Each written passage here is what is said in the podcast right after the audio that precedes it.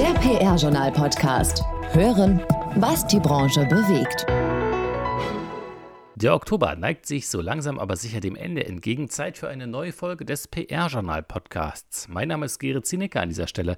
Einmal ein herzliches Hallo und auch wieder mit dabei meine Kollegin Ina Heidemann mit den News, Thomas Dillmann, der Chefredakteur des PR-Journals und natürlich auch wieder Murtaza Akbar, unser Sprachoptimist. Worum geht es in dieser Episode? Ja, wir suchen ja immer nach dem einen bestimmten Thema des Monats für die Branche. Natürlich, Corona begleitet uns schon seit März und die Zahlen, sie steigen und steigen. Aber im Oktober gibt es eigentlich nicht das eine beherrschende Thema. Drei haben wir in dieser Episode herausgesucht. Es gibt eine B2B Social Media Studie 2020. Gendergerechte Sprache wird eine Rolle spielen und auch die Qualität in der PR-Beratung. Dazu aber später mal erst einmal. Ina, mit den Nachrichten aus der PR-Welt. PR News. Harald Ehren kehrt nach vierjähriger Unterbrechung an seine alte Wirkungsstätte Fischerappel zurück. Ehren war in der Agenturgruppe bereits von 2008 bis 2015 in verschiedenen Funktionen tätig. Beim Marktführer der PR-Branche nimmt er jetzt die Vorstandskommunikation und die Außendarstellung der Agentur in die Hand. Lutz Meyer ist neuer Leiter Kommunikation und Medien beim Verband der Automobilindustrie in Berlin. Meyer übernimmt beim VDA die Verantwortung für die gesamte Kommunikation. Darunter fallen auch die IAA und andere VDA-Veranstaltungen. Zuletzt war er Gründer und Geschäftsführer seines eigenen Beratungsunternehmens Lutz Meyer Company und davor Gründer und Gesellschafter der Kampagnenagentur Bloomberry gewesen. Lisa Düring ist neue Professorin für strategische Kommunikation an der Ostfalia Hochschule Braunschweig-Wolfenbüttel. Sie lehrt seit Anfang Oktober an der Westfalia am Institut für öffentliche Kommunikation sowie am Institut für Medienmanagement am Standort Salzgitter in verschiedenen Bachelorstudiengängen und im Master Kommunikationsmanagement. Düring ist Nachfolgerin von Professor Olaf Hoffjan, der an die Universität Bamberg gewechselt ist. Das PR-Journal gratuliert drei Agenturen zu ihren Jubiläen. Die Münchner Agentur PRcom feiert ihren 30. Geburtstag. Seit der Gründung im Oktober 1990 liegt der Schwerpunkt auf der strategischen Kommunikationsberatung von IT- und Telekommunikationsunternehmen. Die Wortwerkstatt GmbH mit Sitz in Kusterdingen nahe Tübingen feiert im September sogar schon ihr 35-jähriges Bestehen. Seit 1985 fokussiert sich die Agentur für Content und Kommunikation auf die Themenbereiche Technik und Mobilität. Wiederum den 30. Geburtstag feiert in diesen Tagen die Zebra Group aus Chemnitz.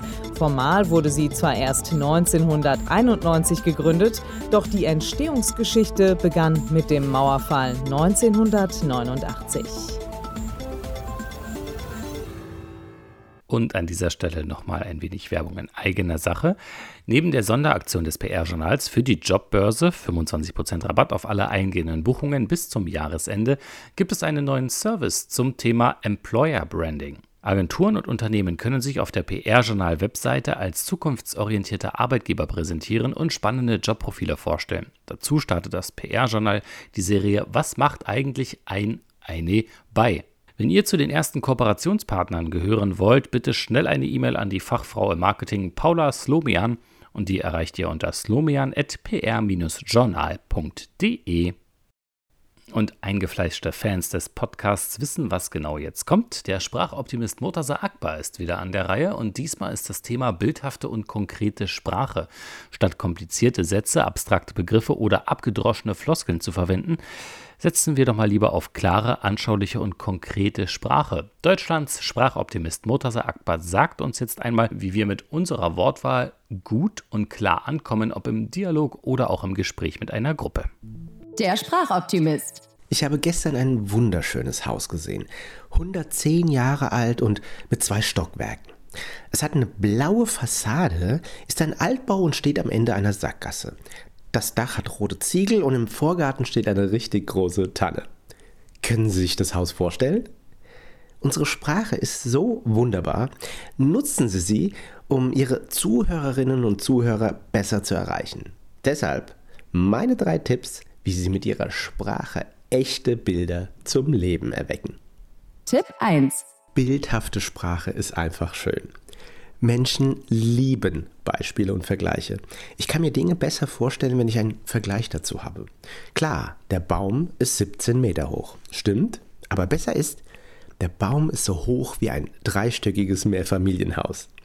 Machen Sie es Ihrem, ich will es mal Publikum nennen, machen Sie es Ihrem Publikum leichter, Ihnen zu folgen. Auch wenn es Fachthemen sind. Denn es geht ja immer um Menschen, Menschen, die Ihnen zuhören. Und die schätzen Bilder und bildhafte Vergleiche.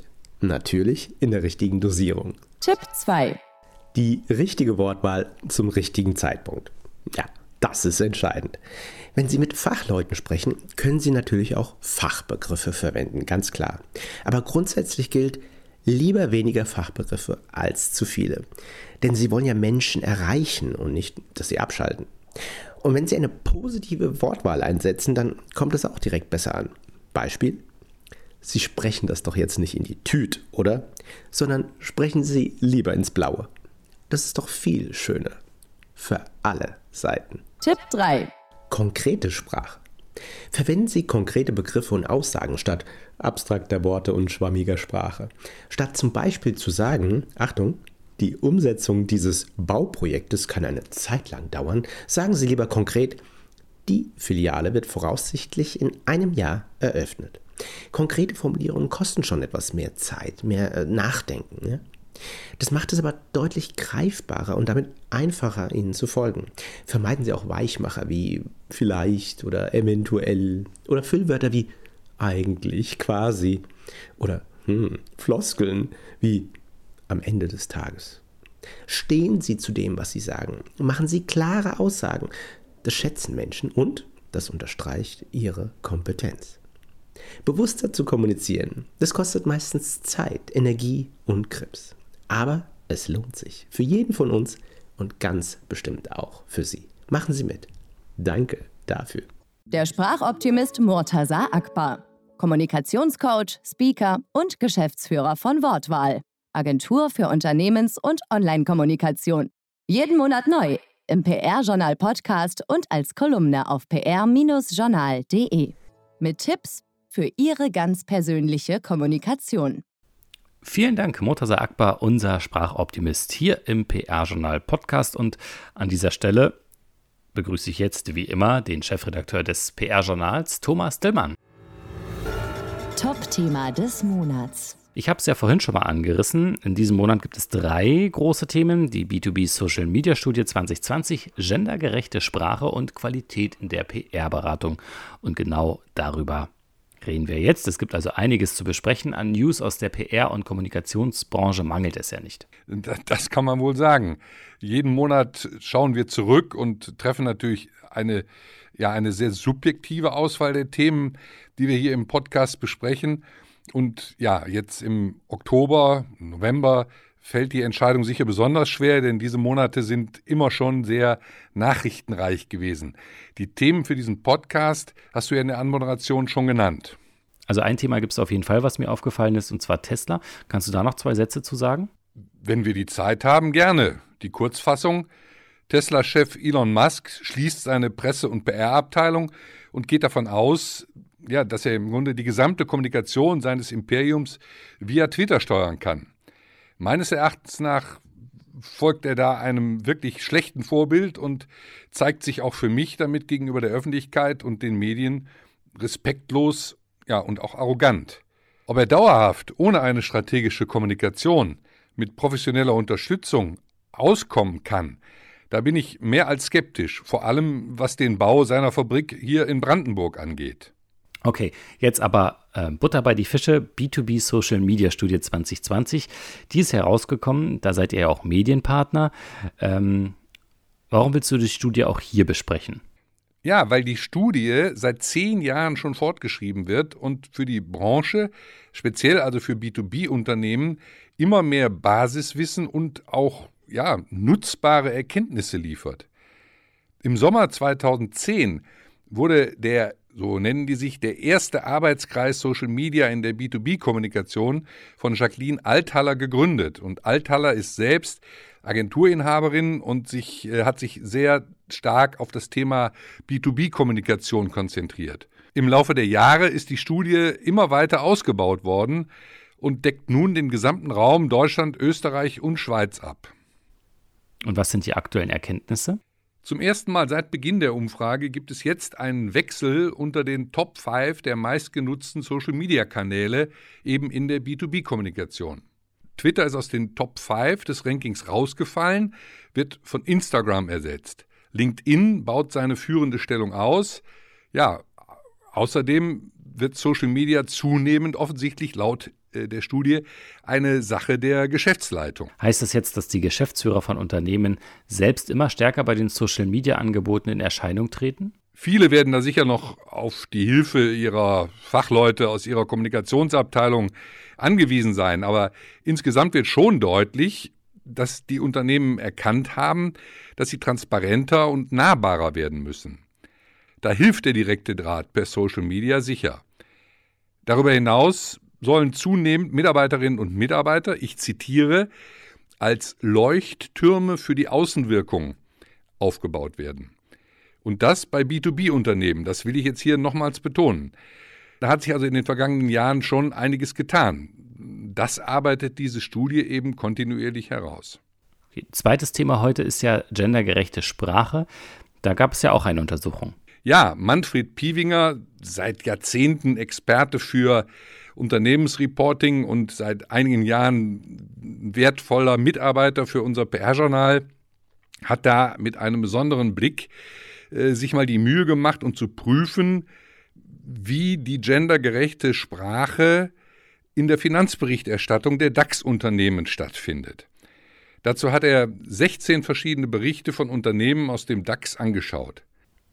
Und seine Ergebnisse? Interessant, denn entgegen der aktuellen Entwicklung, in der sich also in immer mehr gesellschaftlichen Bereichen und Institutionen, beispielsweise Unis oder eben auch in vielen Medien, ähm, ein gendergerechter Sprachgebrauch immer stärker sich durchsetzt, gibt es jetzt hier in der Finanzberichterstattung der DAX-Unternehmen offensichtlich einen gegenläufigen Trend.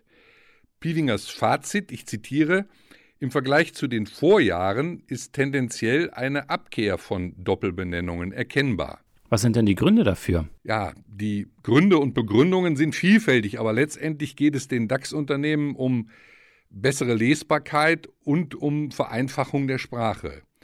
Vieles liest sich laut Pielinger so, als wollten sich die betreffenden Unternehmen sogar dafür entschuldigen, dass sie die gendergerechte Sprache nicht nutzen. Ganz interessant sind aber übrigens auch noch zwei weitere Dinge. Zum einen ist das Wort Investorin bei Pielingers Recherchen überhaupt nicht vorgekommen. Zum anderen weicht der Sprachgebrauch in den verschiedenen Berichtsformaten, die es in diesen DAX-Unternehmen gibt, in Einzelfällen sogar voneinander ab. So kommt beispielsweise in einem Geschäftsbericht die gendergerechte Sprache nicht vor, dafür aber in CSR-Berichten. Das könnte nun daran liegen, dass diese Berichte häufig eigene Redaktionen und getrennte Zuständigkeiten haben, meinte Piewinger. Wie halten SPR und Kommunikation, also eine Branche, in der Frauen in der Überzahl sind, insgesamt mit der gendergerechten Sprache? Da gibt es wohl Nachholbedarf. Im Mai dieses Jahres hatten wir über eine Untersuchung berichtet, die zeigte, dass eine gendergerechte Sprache sich in der Branche noch nicht so recht durchgesetzt hat. Die mit 45 Prozent größte Gruppe der Befragten ließ damals verlauten, dass man eine einheitliche Regelung noch nicht getroffen hat. Also ein Thema haben wir jetzt noch, über das wir reden müssen, Thomas, und das ist die Qualität in der PR-Beratung. Ähm, was sagst du dazu? Nun, die GPRA, die Gesellschaft der PR-Agenturen, hat im Laufe des Jahres gleich mehrfach zu einer Qualitätsoffensive aufgerufen. Darüber haben wir berichtet. Und jetzt aber will der Agenturverband für seine 36 Mitgliedsagenturen den neuen, so heißt der, Consultancy Management Standard CMS 3 verbindlich einführen. Und jetzt fängt die GPRA an, auch zu liefern. Inzwischen sind fünf Agenturen nach dem neuen Standard zertifiziert. Fünf weitere sollen noch in 2020 folgen und sechs dann schon im kommenden Jahr. Und was will der Agenturverband damit erreichen? Der neue CMS-3-Standard umfasst die wesentlichen Bereiche guten Agenturmanagements, darunter Führung und Kommunikation, Finanzsystem, Neugeschäft, Personalmanagement und weitere Bereiche. Also diese, diese und weitere Bereiche sind Teil des Zertifizierungsprozesses und müssen von den Agenturen transparent dargelegt werden in dafür vorgesehenen Audits. Es geht der GPRA um die Einhaltung von Ethikkodizes in den Agenturorganisationen und die Sicherung der Zukunftsfähigkeit. CMS3 ist da aus deren Sicht ein guter Benchmark und die machen richtig Druck, dass das jetzt auch eingeführt wird. Und in einem ausführlichen Interview hast du dazu zwei Mitglieder aus dem GPRA-Präsidium befragt.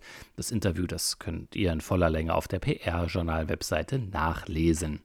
Apropos Interview, im nun folgenden Podcast-Interview geht es auch um qualitativ hochwertige Kommunikation und zwar im Bereich Healthcare. PR-Journal Chefredakteur Thomas Nüllmann hat über dieses Thema mit zwei Repräsentanten der Agentur Fleischmann Hillert Deutschland gesprochen. Übrigens auch eine Mitgliedsagentur der GPRA. Rede und Antwort stehen nun CEO Hanning Kempe und die Leiterin des Healthcare-Teams Nadine Dussberger. Auf ein Wort mit Corona ist in aller Munde. Die Zahlen steigen wieder. Die Einschränkungen des öffentlichen Lebens sind beinahe überall zu spüren. Nach den Lockerungen im Sommer heißt es jetzt wieder achtsam sein, aufpassen, AHA-Regeln einhalten und Abstand halten. Das ist auch der Grund dafür, dass wir dieses Podcast-Interview heute per Telefon führen. Meine Gäste sind Nadine Duisberger, Leiterin Healthcare Team Fleischmann-Hillert und Hanning Kempe, der CEO von Fleischmann-Hillert in Deutschland. Unser Thema ist Healthcare PR oder wie man früher gesagt hätte, Gesundheitskommunikation. Da kommt man aktuell natürlich am Thema Corona nicht vorbei. Frau Duisberger, Herr Kempe, bei der Vorbereitung auf das Gespräch habe ich mir dann allerdings die Frage gestellt, ob diese Pandemie Ihnen hilft, in der Healthcare Unit eine größere Akzeptanz zu finden, zum Beispiel in den Medien. Früher war es doch, glaube ich, so, dass es Informationen aus den PR-Abteilungen von Pharma- und Medizintechnikunternehmen oder deren Agenturen ja mitunter doch äh, schwer hatten, durchzudringen. Ist das immer noch so oder hat sich das verändert, äh, weil ja im Hinblick auf den erhofften Corona-Impfstoff jetzt vielleicht plötzlich große Erwartungen äh, sich an diese Industrie richten? Corona hat definitiv dabei geholfen, die Akzeptanz von Unternehmen in der Gesundheitsbranche weiter zu erhöhen. Allerdings muss ich sagen, dass der Wandel auch vorher bereits spürbar war. Die Unternehmen haben, wie Sie ja auch mitbekommen haben, vor einigen Jahren bereits angefangen, aktiv an einem Wandel zu arbeiten und auch transparent zu kommunizieren. Und wir haben schon immer zu transparenter, professioneller Kommunikation auf Augenhöhe beraten. Deshalb haben wir auch nie Hürden gespürt. Mhm. Mhm. Aber gehen wir noch mal einen Schritt zurück. Früher hatten speziell Pharmaunternehmen ja doch einen zweifelhaften Ruf. Ja, der häufig gemachte Vorwurf, äh, diese Unternehmen produzieren überteuerte Medikamente und nutzen das Elend kranker Menschen aus. Hat sich denn diese negative Einstellung grundsätzlich verändert? Äh, hat, konnte Ihre Arbeit dazu etwas beitragen, Herr Kempe? Gerade bei der Wahrnehmung von Pharmafirmen gibt es aus meiner Sicht eine Menge Vorurteile, die in Teilen der Öffentlichkeit dann zu einem Zerrbild ähm, geführt haben. Naja, so ganz kann man das ja nicht von der Hand weisen. Nee, das sage ich so nicht. Ich will nur darauf hinweisen, dass das Fehlverhalten einiger und keine Diskussion, dass es das gegeben hat, oftmals aber pars pro toto gesetzt worden ist und dass das dann sehr schnell zu einer falschen Wahrnehmung geführt hat. Der entscheidende Punkt aus meiner Sicht ist doch, dass die Unternehmen äh, es verstanden haben, die Unternehmen der Pharmabranche es verstanden haben, dass Reputation das Ergebnis eines dialogischen Prozesses ist. Und dass ich mich als Unternehmen, als Pharmafirma an diesem Prozess beteiligen muss. Denn nur wenn ich das tue, wenn ich mich öffne, meine Kommunikation glaubwürdig, transparent und eben nicht mehr elitär gestalte, dann habe ich eine Chance, aktiv sag mal, an dieser Reputation zu drehen. Und das ist auf breiter Front geschehen in den letzten fünf bis zehn Jahren aus meiner Sicht. Dazu haben mit Sicherheit externe Berateragenturen und damit auch wir als Fleischmiller ein Stück zu beigetragen. Ähm, aber die Leistung zunächst mal das zu erkennen ähm, und dann auch kulturell umzusetzen, ist auf Seiten der Pharmaunternehmen passiert. Ähm, das ist mit Sicherheit jetzt nochmal durch Corona verstärkt worden. Frau Duisberger, Hand aufs Herz. Müssen Sie da nicht doch immer noch ein bisschen Erziehungsarbeit leisten bei Ihren Kunden? Tatsächlich nicht.